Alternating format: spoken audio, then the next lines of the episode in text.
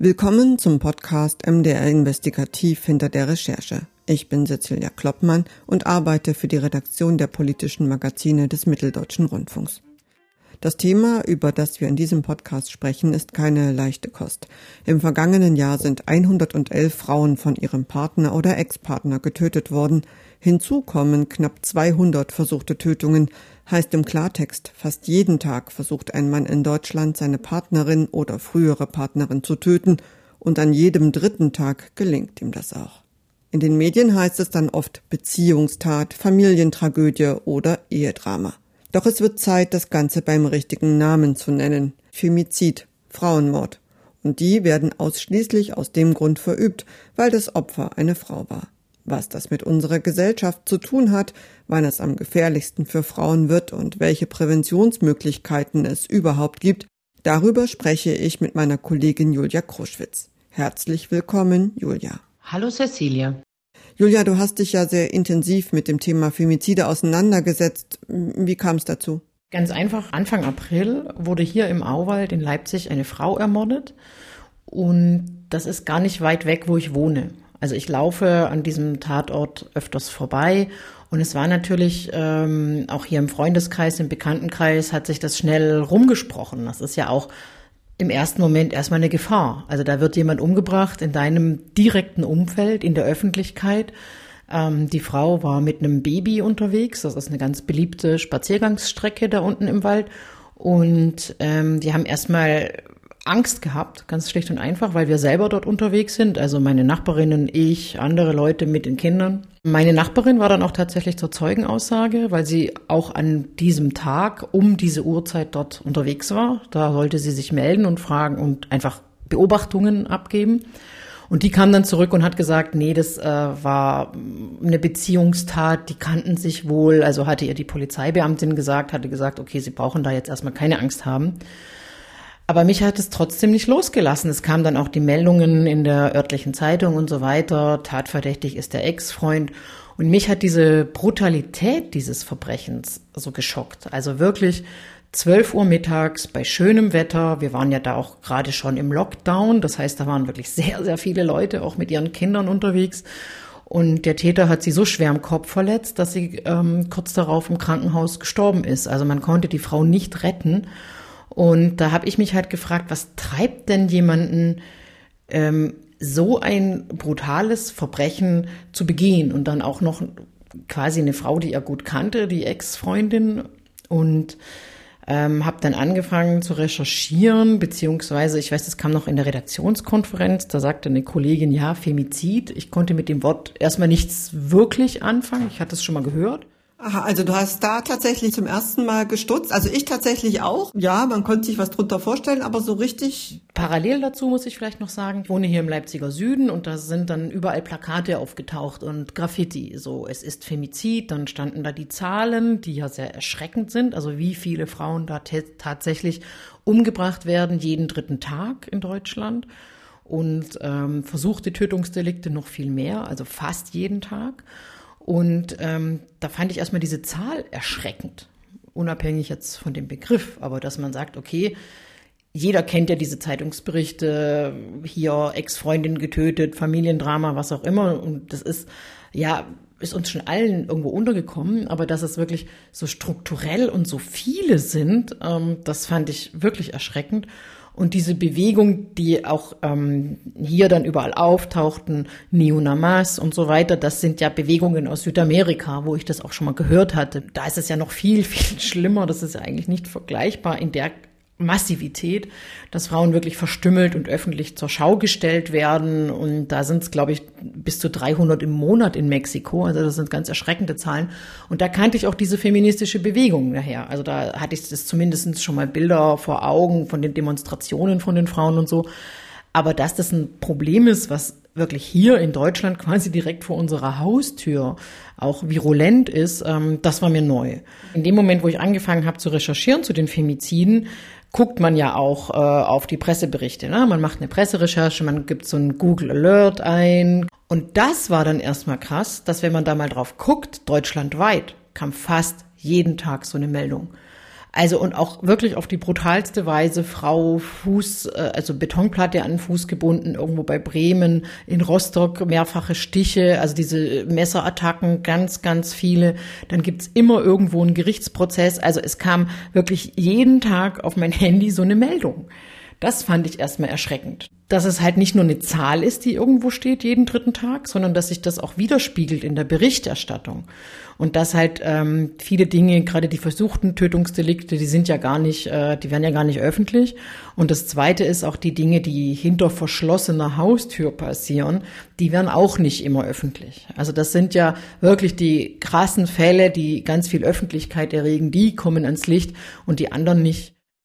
Als du angefangen hast mit der Recherche, bist du ja dann traurigerweise gleich auf den nächsten aktuellen Fall gestoßen in Werder in Brandenburg. Da hat ein Ehemann seine Ehefrau getötet, weil sie ihn verlassen wollte. Das ist wohl sowas wie der klassische Fall, oder? Während dieser Recherche kam dann eben die Meldung, das sind dann häufig Boulevardmedien, die sich da draufsetzen, Frau in Gartenteich ertränkt. Und da war es insofern klassisch, um nochmal auf die Frage zurückzukommen, es gab ein Ereignis, nämlich dass die Frau sich endgültig trennen wollte. Und da wurde der Mann gewalttätig. Also so hat mir das die Nachbarin und Freundin erzählt. Sie war auf der Polizeistation, hat gesagt, ich halte es hier nicht mehr aus, ich muss hier raus, er bedroht mich. Sie hat offensichtlich polizeiliche Hilfe gesucht und wollte sofort äh, von dem räumlichen Umfeld weg. Das heißt eine Polizeiintervention. Ich weiß nicht, ob es eine Anzeige gab, aber auf jeden Fall war es ähm, Polizei bekannt. Und ähm, ja, sie hat ja offensichtlich einen neuen Partner. Und das äh, sind so Faktoren, die dazu führen können, bei manchen Männern, die das dann halt einfach nicht ertragen können und die dann ganz klar merken, ich habe hier keinen Einfluss mehr.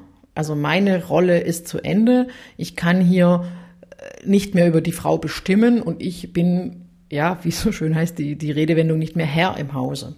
Und dann war der Mann noch ein paar Mal zu Besuch und dann kam es äh, ungefähr vier Wochen, nachdem die Frau dort weg war von dem Mann zu dieser fürchterlichen Tat. Das heißt, die Zeit nach der Trennung, die ist also besonders gefährlich für die Frauen.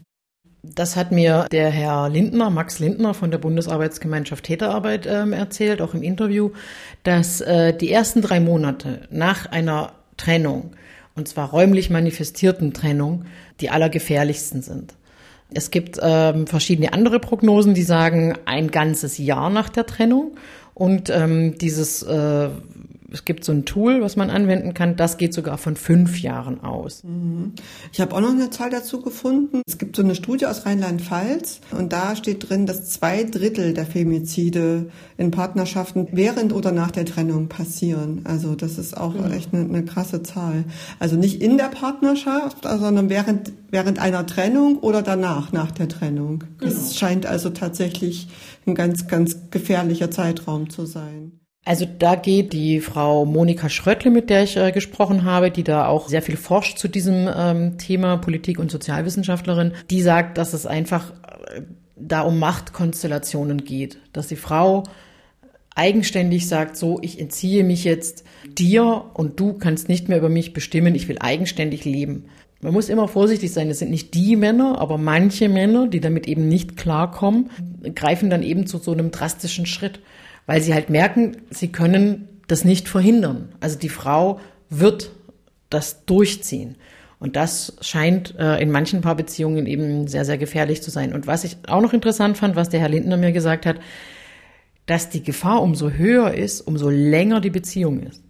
Also es sind auch viele Morde, die tatsächlich im hohen Alter passieren, mit 60 plus wenn die Frau sich dann trennt. In dem Fall in Werder war die Frau 20 Jahre, über 20 Jahre mit dem Mann zusammen. Die hatten Kinder, das eine war 14, das andere war 10. Und ähm, umso länger diese Beziehung andauert und dann die Frau sich trennt, ähm, das erhöht auch nochmal das Risiko. Aber worin liegt das? Hast du irgendeine Antwort gefunden, so dass Ehemänner, Freunde, Partner, ja vielleicht auch lange Zeit liebevolle Partner dann plötzlich zu zu Mördern werden. Ja, da gibt's gemeinsame Kinder und so weiter. Also hat dir irgendjemand erklären können, wo, woher das kommt? Ich denke, das ist einfach ein Bündel von ähm, Erklärungen. Also eines ist sicherlich, wie es der Herr Lindner von der BAG Täterarbeit gesagt hat, dass, ähm, dass Beziehungen sind, und das können auch schon erste Anzeichen sein, müssen aber nicht, die sehr isoliert sind. Also Männer, die sich sehr stark über ihre Ehefrau definiert haben und sehr stark die Kontrolle ausgeübt haben, deren Lebensinhalt quasi diese Frau war. Und das war auch in den Fällen, die ich äh, untersucht habe, also in, in Werder zum Beispiel war es ganz krass so, der hatte keine anderen Freunde. Seine Familie hatte sich von ihm abgewandt und er hatte quasi nur noch diese Frau und diese Kinder. Und ähm, das, wenn das wegbricht, ist das halt quasi alles, was wegbricht. Und sicherlich sind es auch Persönlichkeitsstrukturen, die dazu führen. Was aber auch alle Forscherinnen, die sich damit beschäftigt haben, gesagt haben, es sind eben diese patriarchalen Machtstrukturen, die in unserer Gesellschaft immer noch vorhanden sind. Dass der Mann die Macht über die Frau ausübt. Und das kann im allerextremsten Fall dazu führen, dass er eben auch die allerletzte Macht, nämlich diese Frau zu töten, auch noch hat, in, aus seiner Sicht natürlich. Denn das würde ja Frauen im umgekehrten Fall genauso passieren. Also wenn sich ein Mann trennt, dann bricht ja auch erstmal alles weg für die Frau. Die kann sich ja auch definiert haben über eine Beziehung. Aber ich will schon nochmal darauf hinaus, welche Rolle da diese Rollenmuster spielen. Weil wenn man sich so umschaut, denkt man ja schon, es hat sich ja relativ viel getan, so in den Beziehungen von, von Mann und Frau, in puncto Gleichberechtigung. Aber trotzdem passiert es ja auch immer wieder, dass man feststellt, dass Männer der Meinung sind, sie dürfen ihre Frau maßregeln, sie dürfen ihr was vorschreiben, ja, sie dürfen bis hin zu Gewalt anwenden, sie anbrüllen. Hat jemand irgendwie eine Erklärung? Also die Frau Schröttle, ähm, diese Politik- und Sozialwissenschaftlerin von der Uni äh, Nürnberg-Erlangen, die hat gesagt, das fand ich ganz interessant, wir sind nicht so weit, wie wir denken. Wir denken, so wie du ja auch gesagt hast, wir haben zumindest eine formale Gleichberechtigung. Wir sind, äh, Mann und Frau sind vor dem Gesetz gleichgestellt. Äh, die Frauen sind berufstätig, äh, sie sind in äh, Machtpositionen zum Teil auch. Aber wenn es ums Eingemachte geht, so hat sie gesagt, nämlich um die Macht, um die Vormachtstellung, da sind wir noch lange nicht so weit. Also Frauen in Führungspositionen, das wissen wir alle dass das da nicht so gut bestellt ist. Dieser berühmte Gender Pay Gap, also dass die Frauen immer noch wesentlich weniger verdienen, was aber auch heißt, dass sie weniger Macht haben. Das ist halt nun mal so und ähm, dass sie immer noch den aller, allergrößten Teil der Heimarbeit und äh, Care-Arbeit, also die Pflege von Kindern, Angehörigen und Hausarbeit übernehmen. Das ist immer noch so. Und das sind auch Machtstrukturen, weil je, derjenige, der das Geld hat, der kann bestimmen und derjenige, der sozusagen arbeiten geht. Und es ist auch in vielen Männerköpfen immer noch so da und auch in manchen Frauenköpfen, dass man sagt, okay, ich stecke zurück jetzt als Frau und der Mann sagt, ich darf das bestimmen. Und wenn es um die Machtposition geht, das hat Frau Schröttler auch nochmal gesagt, wenn es darum geht, dass die Frau in eine entscheidende äh, Position in der Familie sagt, ich bin diejenige, die Macht hat, dann wird es schon sehr kritisch. Und inwieweit ist es ein Erziehungsproblem? Also das hat mir auch jemand von der Beratungsstelle gesagt. Das fand ich sehr interessant. Wolf Müller hieß der von der Stelle Stop Stalking in Berlin. Der hat gesagt, Männer sind fremdaggressiv und Frauen sind autoaggressiv. Also die Männer geben anderen die Schuld, wenn irgendwas nicht funktioniert und die Frauen suchen immer diese Schuld bei sich. Also das heißt im Umkehrschluss, die Männer verletzen andere, die Frauen verletzen sich selbst wenn irgendwas nicht so läuft, wie sie das gerne wollen. Erziehungsproblem insofern, das ist immer noch so, Mädchen sollen leise sein, Mädchen sollen zurückhaltend sein, Mädchen sollen ja eben stiller sein und sie kümmern sich um andere. Jungs sind immer noch aggressiver und lauter und das, dieses Verhalten wird häufig noch bestärkt. Ja. Hm, das hört man ja auch oft ne, auf dem Spielplatz. So, das sind doch Jungs, ne, die müssen sich doch mal richtig kampeln und, und aufeinander losgehen. Grundsätzlich ist das ja auch in Ordnung. Also sollen sie ja machen, aber man soll äh, nicht die dieses eben das, das abwertende Mädchen gegenüber. Also ich höre das auch tatsächlich noch ab und zu beim, beim Sport oder so, das ist doch ein Mädchenball. Oder sei doch nicht so ein Mädchen und sowas. Das ist immer auch abwertend, als schwach, als Heulsuse. Das stimmt, wenn Jungs so bezeichnet werden, bist du eine Heulsuse, mach, hab dich nicht so mädchenhaft. Ja, und es ist immer noch so, dass ähm, die Jungs sind halt auch lauter häufig und die brüllen dann halt andere nieder und hören dann halt leisere Stimmen nicht. Es ist halt, es ist ein ganz schwieriges Problem und als ja, also man hört auch an den Reaktionen, die ich auf den Beitrag bekommen habe oder auf die Social Media Kommentare, die wir haben, dass wir da wirklich noch nicht so weit sind. jeder hat doch irgendwo im Bekannten- oder Freundeskreis jemanden, der seine Frau, was heißt schlecht behandelt, aber der mal sagt, oh, halt doch mal die Fresse oder so, ja. Das hört man von Frauen, zumindest in der Öffentlichkeit, echt seltener, ja. Was auch für mich ein deutliches Beispiel ist, es gibt ja immer noch Blondinenwitze, die erzählt werden. Es ist weniger geworden, aber immer noch, ja, Frauen können nicht lesen, Frauen sind nicht so schnell, Frauen können das nicht, können das nicht. Und es wird immer auf den Defiziten rumgeritten und ähm, das ist äh, sehr virulent und das ist alles auch eine Form von Diskriminierung, die wir alle tatsächlich jeden Tag erleben. Natürlich muss man auch sagen, dass Frauen unterm Strich Männern körperlich immer unterliegen. Das ist so und das ist auch, also du hast es ja schon angesprochen, dass wir da vielleicht noch drüber sprechen, ähm, die Gewalt äh, gegen Männer, die häufig dann angeführt wird, die ja auch gibt, aber es ist wirklich verschwindend gering, dass ein Mann krankenhausreif geschlagen wird von seiner Frau. Und das ist, wenn man sich ähm, das anguckt, diese Fälle häuslicher Gewalt, die sind zum Teil so brutal mit mehreren Knochenbrüchen und so weiter. Und was ich schon gesagt habe, die Femizide, die sind zum Teil so brutal ausgeübt mit wirklich roher körperlicher Gewalt, da wird es einem wirklich schlecht. Das war, ging mir auch während der Recherche häufig so, dass ich die Sachen durchgelesen habe oder äh, eben in Dresden in, dem, in der Gerichtsverhandlung saß, wo mir einfach wirklich schlecht war und ich sprachlos war, ob dieser sehr starken Brutalität.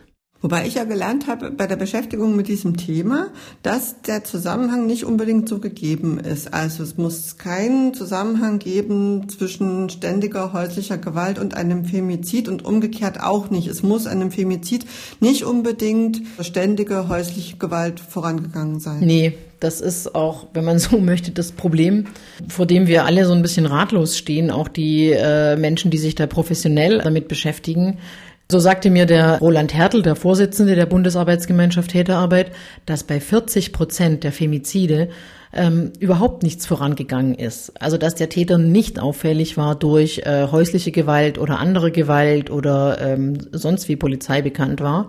Das heißt, bei diesen 40 Prozent kann man eigentlich überhaupt nicht sagen, wie man die verhindern kann oder vorhersehen kann. Ja, da, da würde ich auch gerne nochmal den Max Lindner jetzt als Ton einspielen von der Bundesarbeitsgemeinschaft Täterarbeit, der das auch nochmal zusammenfasst, worüber wir vorhin ja auch schon gesprochen haben, was da eigentlich in diesen Männern, in diesen Fällen dann auch vorgeht.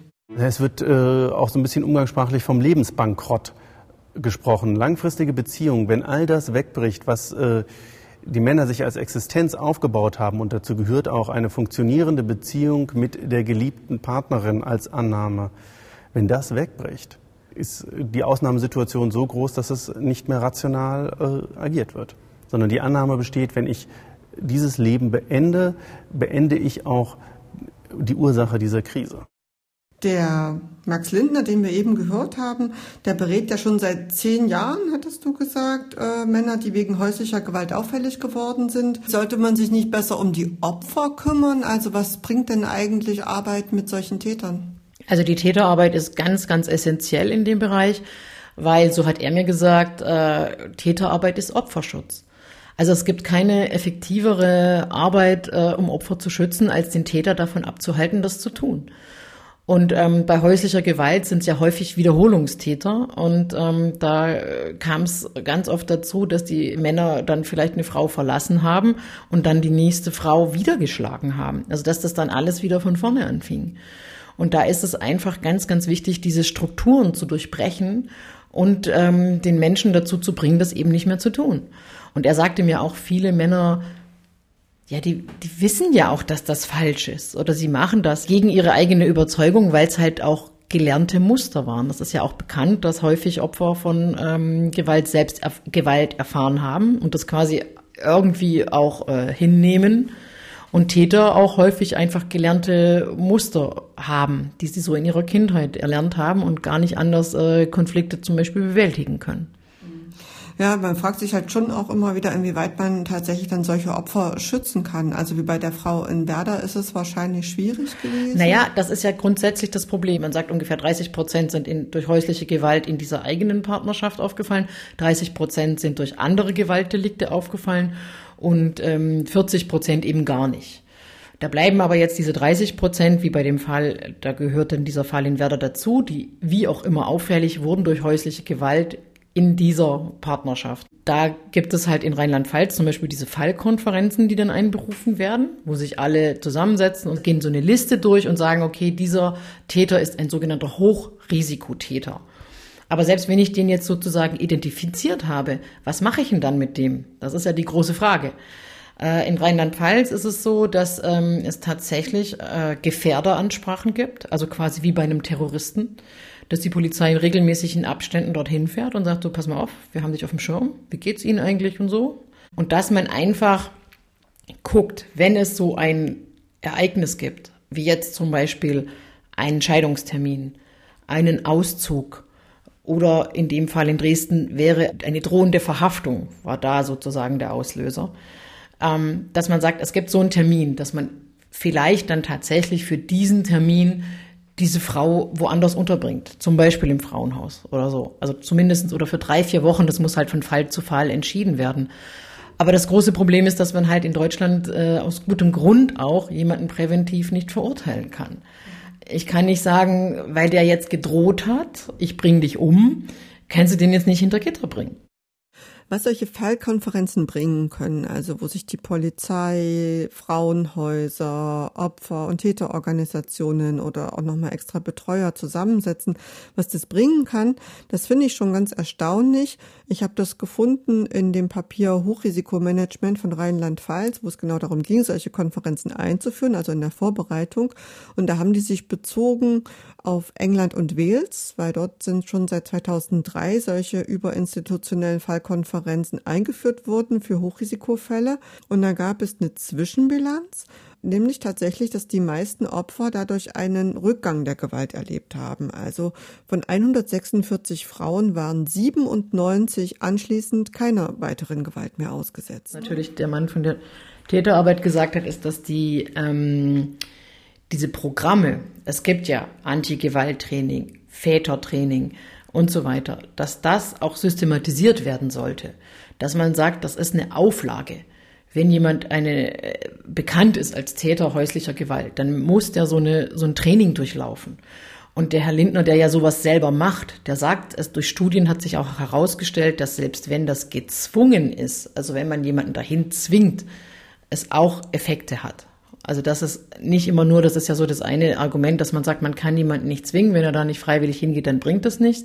Das scheint aber so nicht zu sein. Also so hat er zumindest gesagt, hat, haben das die Studien ergeben, dass diese Anti-Gewalt-Trainings ähm, was bringen. Ein großes Problem ist ja auch das Umgangsrecht für die gemeinsamen Kinder. Da kommt es halt ganz häufig auch zu Gewalttaten bei den Übergaben oder der Mann kann ja über die Kinder Macht ausüben, dass man das einfach zur Auflage macht, wenn einer häusliche Gewalt ausgeübt hat und er möchte seine Kinder unbegleitet sehen, dann muss der so ein Antigewalttraining natürlich ähm, absolviert haben. Ja, zumal wenn man sieht, dass 20 Prozent in solchen äh, Beziehungstaten Kinder sind, habe ich gelesen. Ja, ja, wo dann statt der Mutter dann die Kinder umgebracht werden, ja. um die Mutter zu bestrafen. Ja, ja. Und das ist halt so, dass ich sage, das ist einfach auch, da denke ich mir, das ist so ein massives Problem und da leiden so viele Menschen darunter und es gibt das nichts systematisiert, ähm, dass man solche Täter einfach besser in den Griff kriegt. Ich vergleiche das immer so ein bisschen mit der MPU. Wenn man äh, einen Führerschein verloren hat wegen Alkohol Alkohol am Steuer, dann ähm, ist das so ein krasser Prozess, bis du diesen Führerschein wieder bekommst. Dann musst du so und so viele Programme durchlaufen, ähm, einen Test machen, einen Haufen Geld bezahlen und so weiter.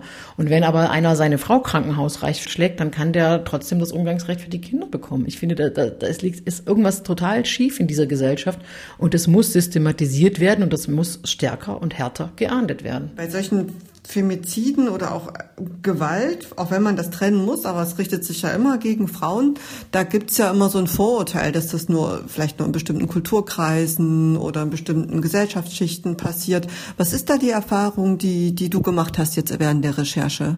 Also die, die Frau Schröttle hat über drei Jahre hinweg die Frauenmorde untersucht in Deutschland und hat ähm, die Täter sich angeguckt. Und hat herausgefunden, äh, dass eben 75 Prozent der Täter Deutsche sind.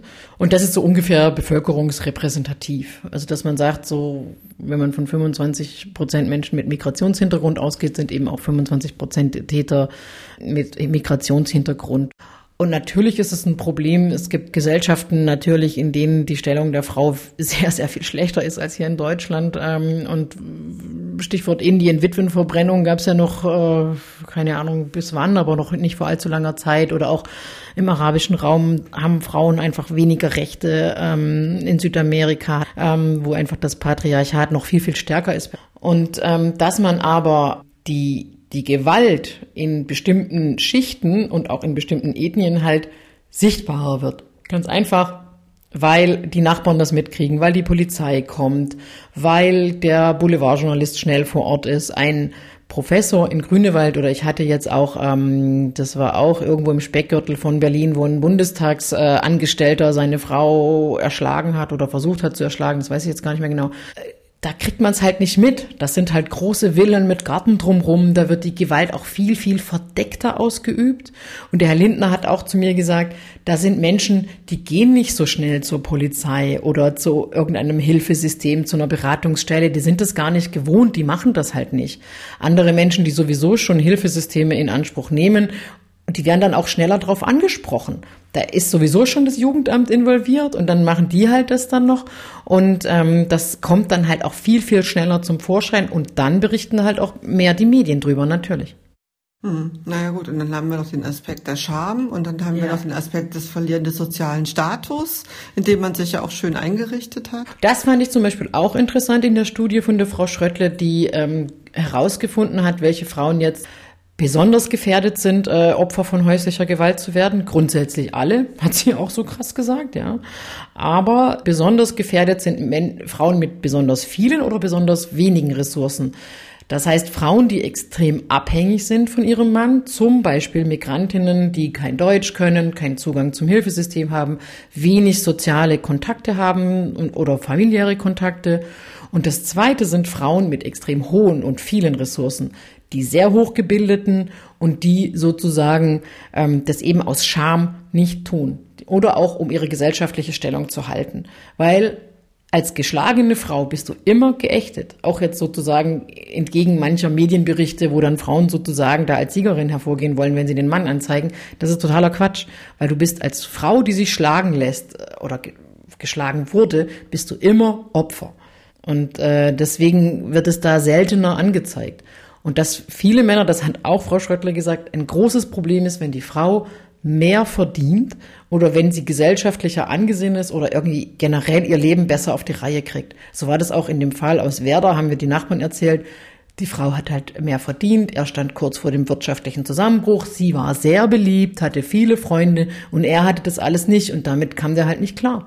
Das ist auch häufig, ähm, kann eine Ursache mit sein gibt ja auch eine Diskussion unter Juristinnen, ob es äh, wichtig ist, den äh, Straftatbestand Femizid aufzunehmen. Also das gibt es zum Beispiel in Lateinamerika schon lange in ganz vielen Ländern. Wobei man natürlich auch sagen muss, gerade wenn man auf Mexiko guckt, da habe ich gefunden, wenn wir davon sprechen, dass hier jeden dritten Tag eine Frau äh, getötet wird durch ihren Mann oder Ex-Mann, passiert das dort alle zweieinhalb Stunden. Also das ist schon eine krasse Zahl. Und man muss natürlich auch dazu fügen, nur der Vollständigkeit, halber, dass ich auch gelesen habe, dass in Mexiko generell nur fünf Prozent aller Delikte, egal was, überhaupt aufgeklärt werden. Aber immerhin, dort hat man diesen diesen Straftatbestand. Da gibt es so ein bisschen eine Diskussion drum. Hast du dich damit beschäftigt? Hast du dazu eine Meinung? Braucht man das? Ich habe da mich noch nicht entschieden. Ich kann das nicht sagen, weil ich keine Juristin bin. Femizid, ähm, so hat die Frau Köhler es mir gesagt, äh, die Rechtsanwältin in Dresden, von einer Frau, ähm, die versucht wurde umzubringen von ihrem Mann.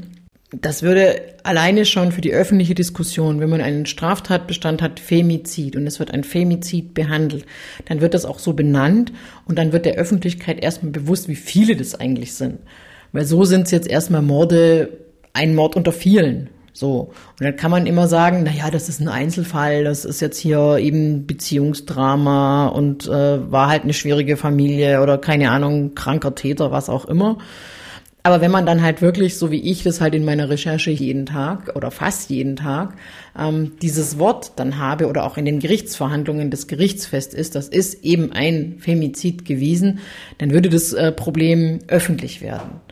Ob das jetzt juristisch gut oder schlecht ist, das kann ich nicht sagen. Aber es ist so, dass immer noch viele, da gibt es auch eine Erhebung vom Deutschen Juristinnenbund dazu, dass ähm, viele solcher Taten eher als Totschlag gewertet werden und nicht als Mord. Ähm, da muss man wissen, was es für Mordmerkmale gibt und für Totschlag. Und Totschlag ist eben auch im Affekt aus einer Gefühlswallung heraus. Und da wird halt häufig immer noch dem Mann zugestanden, dass er halt eben so erbost war, weil er war so wütend und dann, also, dass man quasi der Frau auch eine gewisse Mitschuld gibt, weil sie sich jetzt eben trennt. Und da ähm, gibt halt eine, wenn man einen Straftatbestand hätte, Femizid, äh, dann würde diese Diskussion vor Gericht, so die Hoffnung, dann aufhören. Okay, also die Diskussion, ob es den Straftatbestand Femizid braucht oder nicht, die wollen und können wir hier gar nicht führen. Wir sind ja schließlich keine Juristinnen. Aber um nochmal die Dimension klar zu machen, hier ein paar Zahlen. Wir haben nämlich nochmal beim Bundeskriminalamt nachgefragt und laut BKA-Statistik gab es 2019 in Deutschland insgesamt 245 Mordopfer. Davon waren 53 Frauen in Partnerschaftsbeziehungen. Das heißt, das ist mehr als jedes fünfte aller Mordopfer. Zum Vergleich, von den 245 Mordopfern waren sieben Männer aus Partnerschaftsbeziehungen. Und die Zahl ist nicht zurückgegangen. Das hat die Frau äh, Schröttle halt auch gesagt. Also wir haben, wenn wir uns die Kriminalprävention und die Kriminalstatistiken angucken, über länger, einen längeren Zeitraum hinweg, ist, haben wir es geschafft, die Zahl der Gewalttaten im öffentlichen Raum deutlich zu reduzieren. Die Zahl der Gewaltopfer, die, die, die Todesfälle durch Gewalt insgesamt deutlich zu reduzieren. Aber die Zahl der getöteten Frauen in Partnerschaften, die bleibt seit Jahren gleich. Und das ist sehr auffällig und wirft Fragen auf. Also wieso haben wir denn das nicht geschafft? Wenn wir es geschafft haben, im öffentlichen Raum die Gewalt zu ähm, reduzieren, ähm, wieso gelingt es uns nicht? Wieso haben wir denn keine Strategien dazu, das auch im häuslichen Umfeld zu tun? Viele dieser Taten werden eben nicht im öffentlichen Raum begangen, sondern hinter verschlossener Tür. Deshalb sitzen wir hier und unterhalten uns, damit dieses Thema Gewalt gegen Frauen, Femizide wirklich auch ein öffentliches Thema ist. Und da geht es um Gewalt, egal ob das jetzt verbale ist oder tätliche bis hin zum Mord und dass das auf keinen Fall mehr als Privatsache angesehen werden kann, ja, und auch keine Bagatelle ist, kann auch einfach mal tödlich ausgehen. Und was ich halt ähm, schön finde in dem Zusammenhang, äh, ist tatsächlich, dass es ähm, diese große Bewegung gibt jetzt, also äh, gegen Femizide von Feministinnen, una menos, äh, keine mehr. Ähm, und da gab es ja diese doch große Demo hier in Leipzig. Ähm, 500 Leute waren da, also das ist jetzt nicht so wenig. Vor allen Dingen zu Corona-Zeiten. Ja, und auch, es war an dem Tag noch ähm, die große Unteilbar-Demo. Also das waren also quasi eine Konkurrenzveranstaltung, wenn man so möchte. Und es waren wirklich 500 Leute da und das, ähm, die waren laut und die haben da äh, mobil gemacht. Und mir ist aufgefallen, als wir dann nach Magdeburg gefahren sind, zu dem, ähm, mit dem Herrn Lindner zu sprechen, da sind wir durch eine Unterführung gefahren und dann stand da auch an der Unterführung ist, ist Femizid. Und wenn man so mal drauf achtet, es gibt immer mehr solche Aktionen und Bewegungen und so weiter. Das ist ja auch ganz wichtig, um solches gesellschaftliches Denken umzuändern wie das ja auch damals die Frauenbewegung in den 70er Jahren gemacht hat. Das hat mir auch der Mann von der Täterarbeit gesagt. Ohne diese Frauenbewegung hätte es keine Frauenhäuser gegeben, würde es keinen Opferschutz geben, würde es diese ganzen Straftats äh, ähm, oder die Gesetzesänderung, die es ja gab, nicht geben. Es gab einen Gewaltschutz, äh, ein Gewaltpräventionsgesetz. Es gibt eben diese Vergewaltigung in der Ehe, die dann irgendwann ähm, strafbar wurde. Es gibt jetzt Wegweisungen, die man machen kann, Kontaktverbote. Also es hat sich schon viel getan. Und das ist auch ähm, dieser feministischen ähm, Bewegung zu verdanken. Und ich glaube, das ist jetzt halt tatsächlich an der Zeit zu sagen, okay, wir haben viel geschafft, aber halt noch nicht genug, noch lange nicht genug. Und deswegen braucht es jetzt eben auch diese feministische Bewegung, um nochmal was anzustoßen. Und vielleicht auch tatsächlich eine ähm, öffentliche Kampagne, eine große, haben viele eingefordert.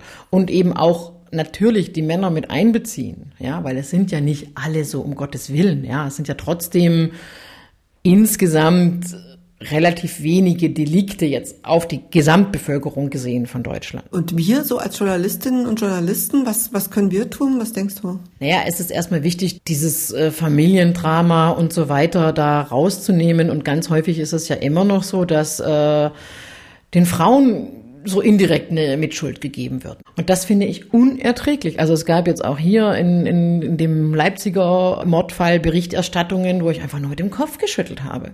Da musste ich dann solche Sätze lesen wie, die Frau hatte ein Kontaktverbot erwirkt und das hat ihm den Boden unter den Füßen weggezogen.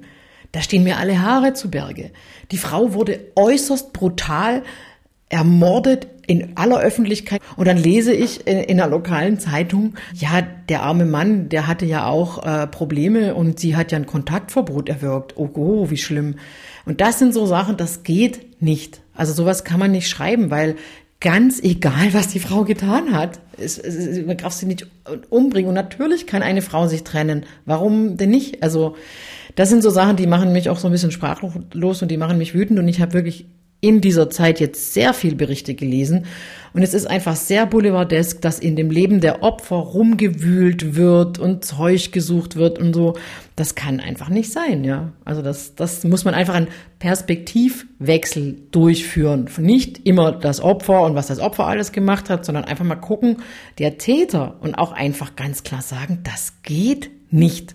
Eigentlich dachte ich, es wäre Konsens, dass man sagt, ein, ein Mord, egal an wem äh, zu verüben, geht nicht, egal was das Opfer getan hat, aber scheint nee, nicht, scheint so, nicht zu so zu sein, weil du hast mir ja auch erzählt, die Diskussion, die wir auf Facebook hatten ja. zu dem Thema, äh, die waren ja auch äh, sehr durchwachsen, um es mal vorsichtig zu formulieren. Also ich habe schon gedacht, dass das ein Thema ist, das viele Leute anspricht und das polarisiert. Aber es wurde jetzt ähm, dieser äh, Post von der Feministin, also wir haben da so eine Tafel mit ähm, einem Zitat, äh, so nach dem Motto, dieser Mord passiert auch, weil Jungs immer noch beigebracht äh, wird, dass Mädchen schwach sind und ähm, weil der Mann äh, scheinbar ein Recht darauf hat, äh, sich zu nehmen, was er will und auch auf dem Körper der Frau. Und dieses Zitat äh, wurde heute früh, habe ich drauf geguckt, 308 Mal kommentiert. Und auch diese, diese erste Tafel, die wir gepostet hatten mit 111 getötete Frauen, wurde über 200 Mal kommentiert. Und da gab es wirklich krasse Anschuldigungen gegen die Frauen. So nach dem Motto, ja, Augenaufbau der Partnerwahl, die sind ja selber schuld und wer weiß was, die hätte sich doch längst trennen können. Also solche Sprüche, und das habe ich auch jetzt äh, in allen Berichten, die ich gelesen habe über häusliche Gewalt, das hören Frauen immer wieder, immer wieder. Und man hat auch bei den prominenten Fällen wird meistens über das Opfer Dreck ausgekippt. Also, die will ja nur das Geld, die will den Mann vernichten und sowas alles, wo ich sage, Moment, sie wurde je nach Fall schwer verletzt. Und dann, was hat sie denn davon? Ne? Also solche Sachen. Und ähm, die zweite Sache ist natürlich, was wir auch fast schon erwartet hatten, dass es eben hauptsächlich Migranten die Täter sind, was nicht so ist, dass man es einfach auch nicht wahrhaben will, dass es tatsächlich Deutsche sind und auch durch alle Schichten. Es sind alle Bildungsschichten. Es ist kein, ich sage jetzt mal, Unterschichtenproblem. Zum Schluss, Julia, jetzt hast du dich ja nun wirklich viele Wochen mit dem Thema beschäftigt. Was hat das mit dir gemacht? Guckst du anders? Guckst du anders auf deine Beziehung, auf die Beziehung von anderen, auf Freunden, auf frühere Beziehungen? Hast du, denkst du mehr drüber nach? Also ich denke auf jeden Fall mehr drüber nach und vor allem denke ich halt drüber nach, weil die Zahlen so hoch sind, gerade was die häusliche Gewalt angeht, äh, sagt man ja, jede dritte Frau hat schon häusliche Gewalt erlebt und dass es eben, und ich sag halt so jetzt tatsächlich jemand, äh, der eine Frau, die geschlagen wird oder wurde, kenne ich tatsächlich nicht. Jetzt nach der Recherche würde ich sagen, ich weiß es nicht. Also ich bin mir relativ sicher, dass ich Frauen kenne, aber ich weiß es nicht. Also im Prinzip heißt das ja, wir müssen wachsamer sein. Und das können wir ja auch alle, also egal ob Männer oder Frauen und auch äh, sensibler sein für das Thema. Wir wollten mehr Öffentlichkeit herstellen für das Thema Gewalt an Frauen bis hin zum Mord. Das haben wir mit diesem Podcast versucht. Frauen, die Hilfe brauchen, die können sich zum Beispiel an die 08000 116 016 wenden oder via www.hilfetelefon.de Unterstützung finden. Julia Kruschwitz, dir sage ich ganz herzlichen Dank, dass du dir die Zeit genommen hast. Ja, sehr gerne. Danke dir. Das war der Podcast MDR Investigativ hinter der Recherche. überall zu hören, wo es Podcasts gibt und in der ARD Audiothek und bei YouTube. Den TV-Beitrag von Julia Kroschwitz sehen Sie in der ARD Mediathek in der Sendung Exakt.